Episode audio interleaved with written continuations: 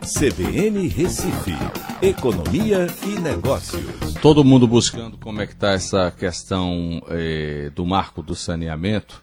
E aí é preciso dizer que isso é importante, porque mais de 100 milhões de pessoas que não têm acesso à coleta de esgoto no Brasil. Uh, você vai para uma parcela de 35 milhões que não tem água potável em casa. E isso é um mercado amplo aí que pode ter um desdobramento interessante, não é, Boa tarde.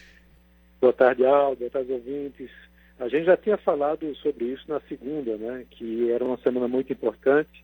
Ontem foi uma votação muito expressiva, né? 65 votos a favor contra 13 contra. Então, é, após dois anos aguardando para que isso acontecesse, finalmente saiu. É, como você disse, 35 milhões de pessoas não têm água para lavar as mãos para se preparar, para se proteger do coronavírus. Né? E tinha gente dizendo que isso não era pauta importante, né? que deveria se tratar só sobre coronavírus. Mas isso tem tudo a ver com coronavírus. Né? Então é uma oportunidade para a nossa sociedade é, a gente poder se desenvolver para um, um nível melhor a partir de investimentos que venham a acontecer. E eles não precisam ser somente privados, tá? Isso aí, quem apresentar as melhores propostas nas licitações, seja público, privado ou parceria público-privada, vai levar. Né? É, a expectativa é que você tenha de 500 a 700 bilhões sendo investidos aí nos próximos anos, quadruplicando os volumes que são aplicados hoje em saneamento. E há interesse sim do setor privado, né, que hoje representa 6% dos serviços, mas que tem tanto empresas nacionais como de fora interessadas né, em investir nesse segmento, que é um setor lucrativo, viável. Né?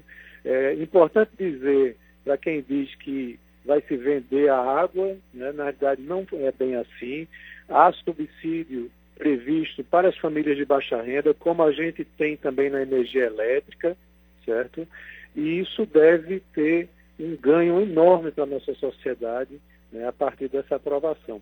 Então, sim, foi algo que muito importante aprovado ontem, onde tem que se comemorar realmente, e hoje está sendo a grande pauta do dia, né?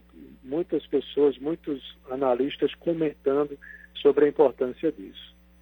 Ok, Écio.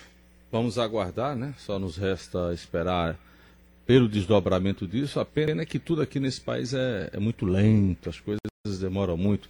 Ó, só para a gente encerrar, Écio, o dólar está lá em cima, nas alturas, 5,36 no oficial, né? Se você vai para o turismo, imagina. Uh, o euro também está tá na baixa, mas está passando dos 6 reais e a bolsa a bolsa está em alta, a bolsa está lá em cima. Vamos fechar o dia muito bem, viu, Écio? É, isso mesmo. Não sei se dá tempo de comentar, mas realmente foi uma aceleração no final e o dólar estava pior no início do dia, deu uma diminuída agora. Tá. Um abraço a todos, até amanhã.